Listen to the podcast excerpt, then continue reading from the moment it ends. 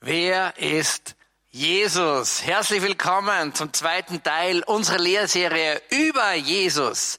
Letzte Woche hat Christian damit begonnen und hat gesagt, gibt es Spuren von Jesus oder ganz klare Hinweise von Jesus schon Jahrhunderte oder vielleicht sogar schon Jahrtausende, bevor er eigentlich geboren worden ist. Und hier kommt die Antwort. Natürlich, wenn du das nicht gesehen hast, schau dir den letzten Sunday Morning an. 216. Jesus im Alten Testament. Herzlich willkommen, ihr alle hier, die im Saal seid, alle herzlich willkommen an dem Radio, Fernsehen, überall, wo ihr dabei seid, bei unseren Medienpartnern. Wir steigen ein in ein toughes Thema heute. Und die Frage, die über allen drüber liegt, ist, wer ist dieser Jesus? Gott oder Mensch? Freund? Richter oder Retter? Und an dieser Frage hängt alles dran. Das werdet ihr gleich sehen. Wie Jesus ein ganz ein kleines Baby war, haben seine Eltern ihn genommen und haben Jesus in den Tempel hineingetragen. Und im Tempel, da waren mehrere sehr geisterfüllte Menschen. Und einer ist der Greise Simeon. Ein wahrer Prophet Gottes. Und der sitzt dort seit Jahren im Tempel, sieht die Eltern Jesu mit Jesu reinkommen und prophezeit über dieses Baby. Und diese Prophezeiung, die trifft uns in Mark und Bein. Simon segnete sie und sagte zu Maria, der Mutter Jesus, siehe, dieser, das Baby, Jesus, Babylein, dieser ist dazu bestimmt, dass in Israel viele zu Fall kommen und aufgerichtet werden.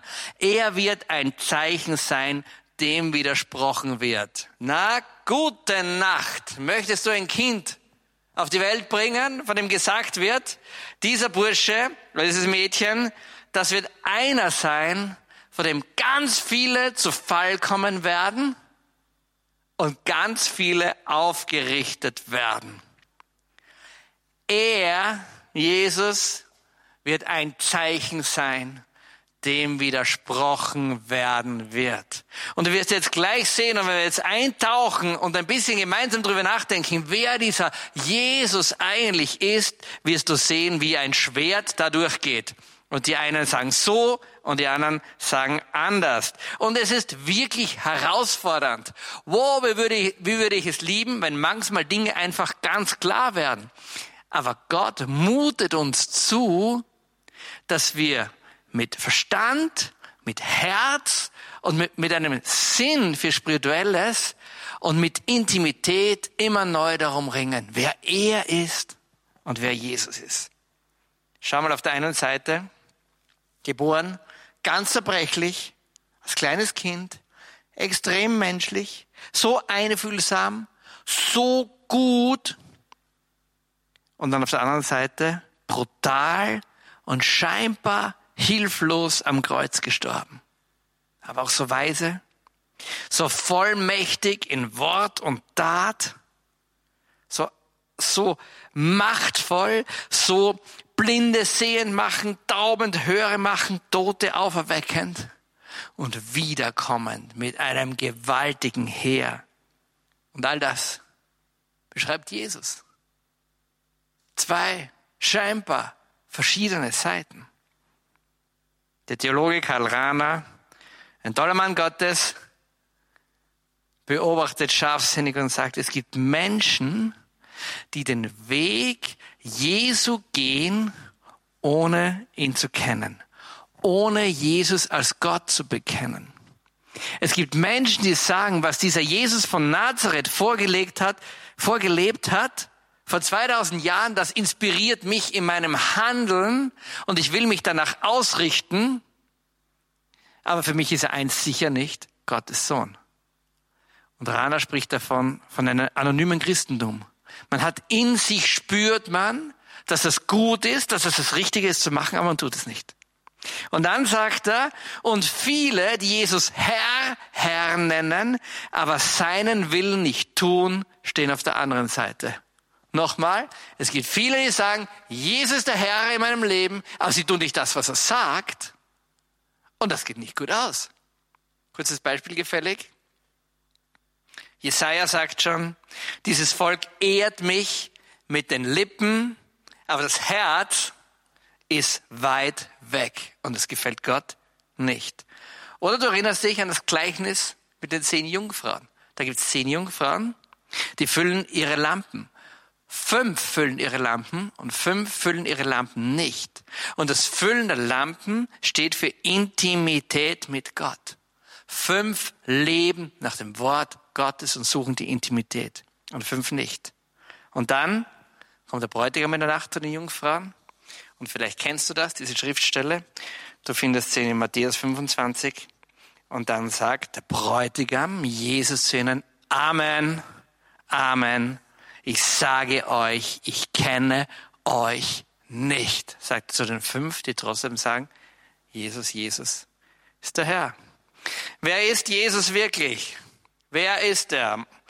Diese Frage stellten sich schon die Jünger. Und im Markus 8, 27 findest du folgende Situation. Jesus predigt, weckt Tote auf, ist den ganzen Tag unterwegs, ist im Ministry-Einsatz und dann werden sie müde. Und er packt seine Jünger und geht mit ihnen an einem ruhigen Ort und zieht sich zurück. Und dann stellt Jesus den Jüngern die Frage, und sagt, für wen halten die Menschen mich? Und diese Frage kannst du dir selber stellen. Für wen, Jesus fragt dich, für wen hältst du mich? Und die Jünger sagten zu ihm, einige für Johannes den Täufer, einige für Elia und wieder andere, sagen die Jünger, halten dich für sonst einen der Propheten. Und dann kommt dieser Petrus. Und Petrus nimmt seinen ganzen Mut zusammen und sagt, du bist der Christus. Und damit trifft er genau ins Schwarze rein. Petrus ist der, erkennt und sagt, du bist der Christus, du bist der Gesalbte, du bist der Messias und du bist der Retter. Ja, was ist er denn jetzt? Mensch und Baby, Retter, Richter, Gott? Die Kirche hat im Lauf der Jahrhunderte sich wahnsinnig den Kopf darüber zerbrochen, wer Gott eigentlich wirklich ist. Weißt du, da passieren Dinge und dann braucht es eine gewisse Zeit, bis man nachsinnt, bis man nachringen kann, was da eigentlich passiert ist. Und das haben die schlauesten Köpfe der Kirchengeschichte gemacht.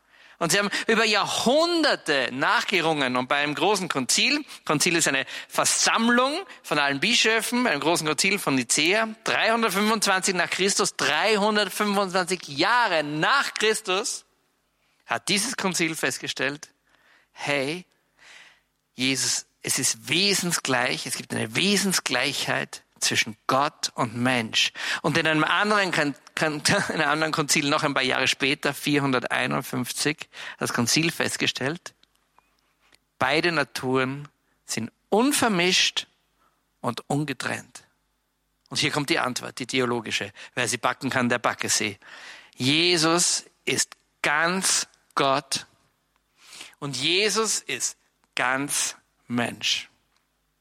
Und das glauben übrigens alle großen Kirchen. Egal ob Protestanten, Katholiken, Orthodoxe, wer auch immer. Aber wie soll man umgehen? Wie, wie, wie, wie soll man umgehen mit, mit, mit so einer Person? Ich erzähle eine kleine Geschichte, die zeigt, wie schwierig der Umgang manchmal mit, mit Menschen ist.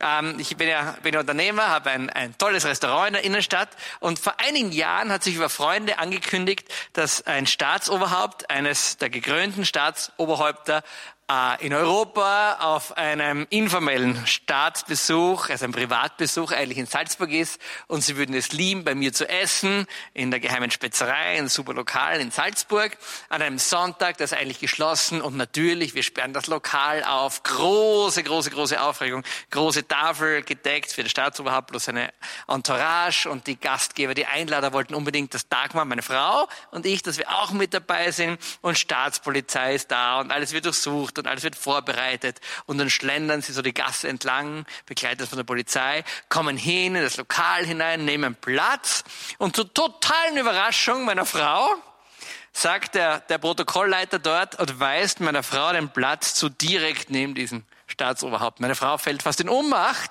und ich sehe, dass im Augenwinkel will auch gleich mit in Ohnmacht fallen und in dem Augenblick sitze ich schon genau gegenüber von ihm.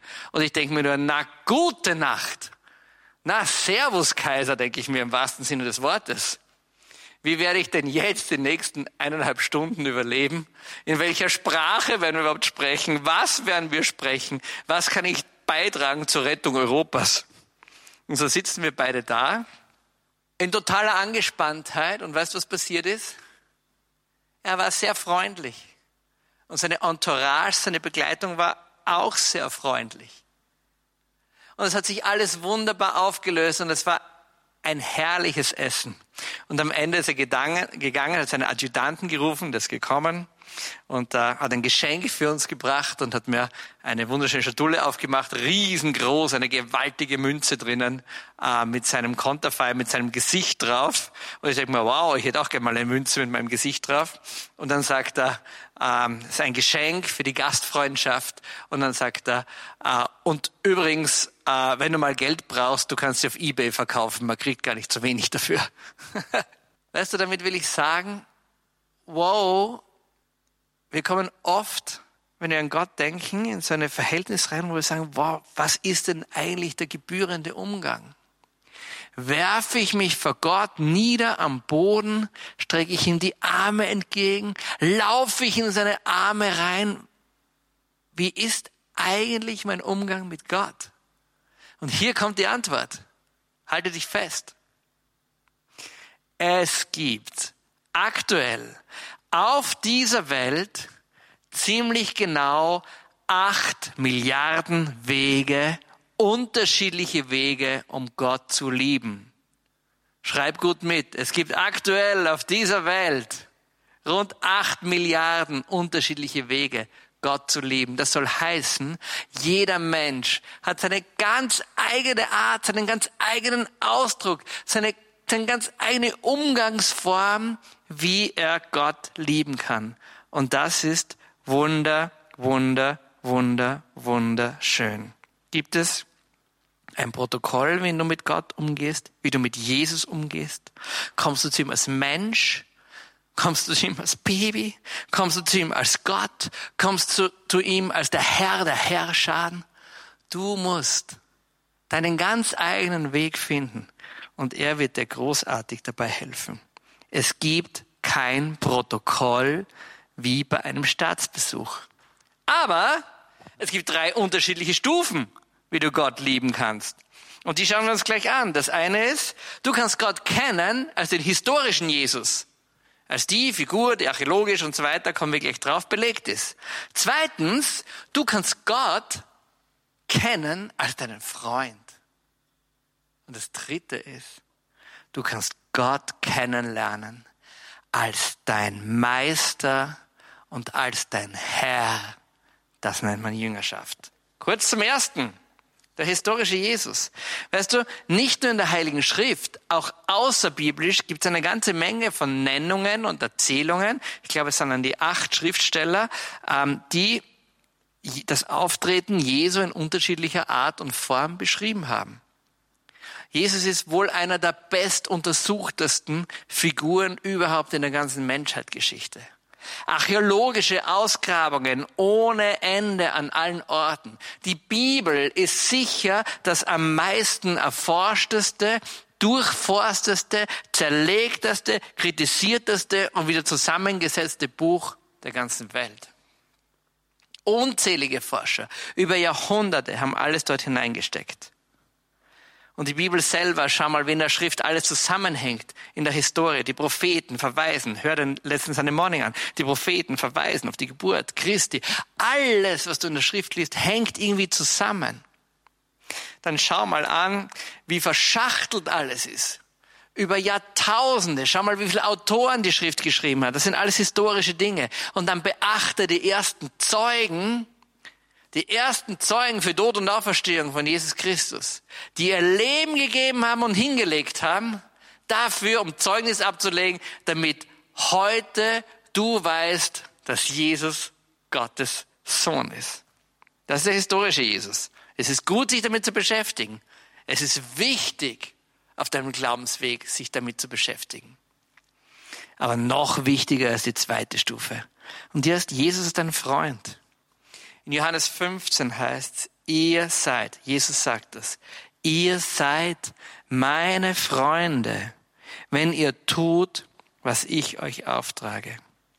Ich nenne euch nicht mehr Knechte, denn der Knecht weiß nicht, was sein Herr tut. Vielmehr habe ich euch Freunde genannt, denn ich habe euch alles mitgeteilt, was ich von meinem Vater gehört habe. Wow, da kommt dieser Gott, der das ganze Universum gemacht hat. Schickt seinen Sohn und der Sohn sagt zu dir, hey, ich bin dein Freund. Ich bin dein Freund. Ein Freund ist kein, Achtung, Kumpel. Ein Freund ist kein Kumpel. Weißt du, was Wikipedia sagt, was ein Freund ist? Freundschaft bezeichnet ein auf gegenseitiger Zuneigung beruhendes Verhältnis von Menschen zueinander, das sich durch Sympathie und Vertrauen auszeichnet. Weißt du, wie das erst bei Gott ist? Freundschaft ist eine Gegenseite, ein Verhältnis von gegenseitiger Zuneigung. Gott gibt es eine ganze Liebe und erwartet, dass du sie zurückgibst. Und die basiert auf Sympathie und auf Vertrauen. Er liebt mich und ich suche seine Nähe und ich empfange. Das ist die zweite Stufe. Erste Stufe, der historische Jesus. Zweite, Jesus als Freund. Jetzt gehen wir Stufe drüber und das ist Jüngerschaft. Jesus als Herr über mein Leben. Jesus als der Kyros über mein Leben. Jesus als der Bräutigam über mein Leben. Und weißt du, da sind es jetzt nicht mehr so viele, die da dabei sind. Johannes sagt einmal, es ist der Herr. Wenn du sein Jünger werden willst, dann ordnest du dich ihm unter. Hans-Urs von Balthasar hat mal gesagt, der Mensch ist nur durch sein Wort, durch Gottes Wort gehalten vor einem unendlichen Abgrund. Wenn du das beginnst zu verstehen, wow, da bist du schon ganz tief drin in dieser Nachfolge. Nochmal, der Mensch ist nur durch sein Wort gehalten vor einem unendlichen Abgrund. Das heißt, ich mache mich ganz abhängig von Gott. Ich will dir von drei Begegnungen von Jesus kurz erzählen. Zwei aus dem Alten Testament und eine aus dem Neuen. Erste Ezechiel 1,21. Ezechiel sieht Gott in einer großen Vision. Und da sagt er, beginnt er dann auf dem, auf dem Thron, da ist ein Thron, irgendetwas glich einem Thron. Er, er kann keine richtigen Worte, Worte finden. Und da saß eine Gestalt, sagt Ezechiel, der aussah, aussah wie ein Mensch. Und ober, von, von oberhalb, von dem, was seine Hüften sind, war alles wie glänzendes Gold und ein Feuerkranz. Und unterhalb von seinen Hüften, da war alles mit Feuer und ringsum mit hellen Schein. Wie der Anblick eines Regenbogens beschreibt er das. Und er sagt, er findet gar keine Worte, wie er das beschreiben kann. Und dann sagt er, so etwa sah die Herrlichkeit des Herrn aus. Ezechiel, der Bursche, der Prophet, sieht Jesus als den Herrn. So etwa sah die Herrlichkeit des Herrn aus. Und jetzt passiert's. Als ich diese Erscheinung sah, fiel ich nieder auf mein Gesicht. Bitte merkt ihr das?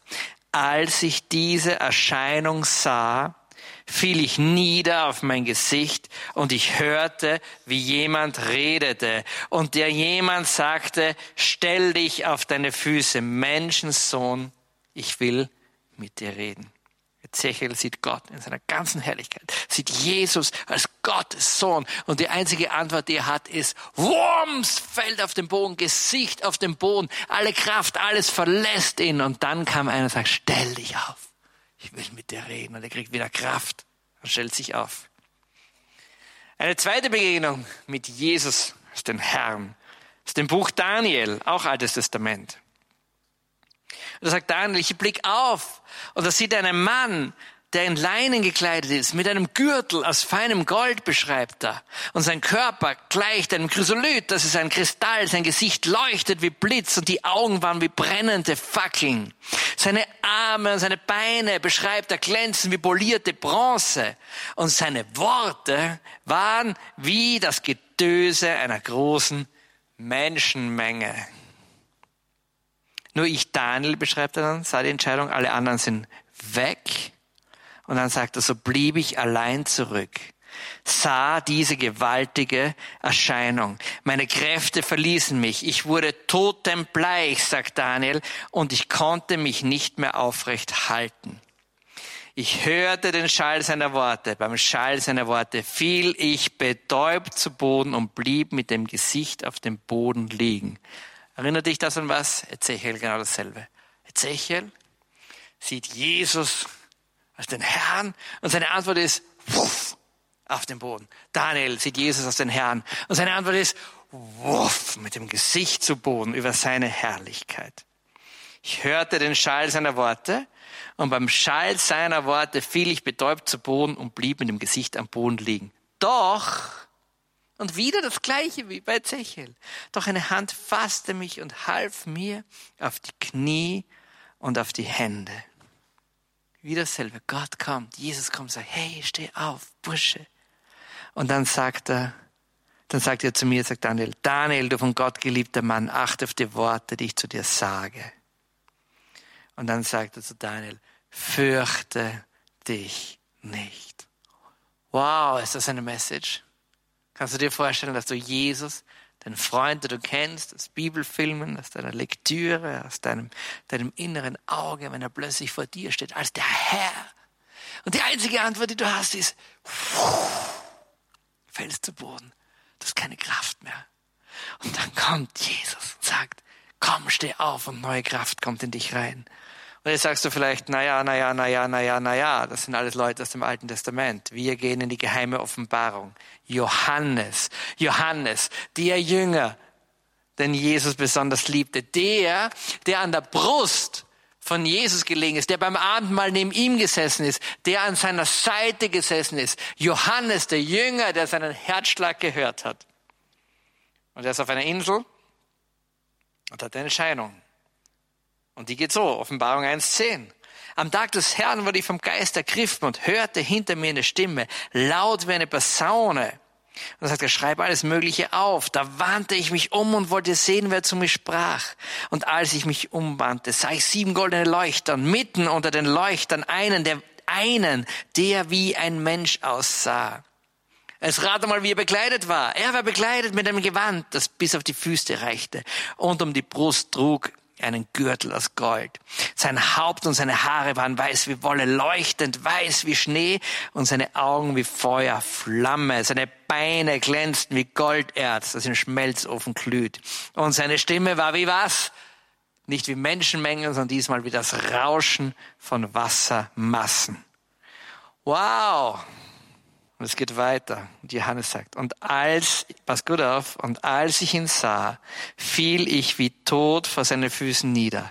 Er aber legte seine rechte Hand auf mich und sagte, und das wird er zu dir auch sagen, und sagte, fürchte dich nicht, ich bin der Erste und der Letzte. Ich bin der Lebendige. Weißt du, wer ist Jesus? Beides.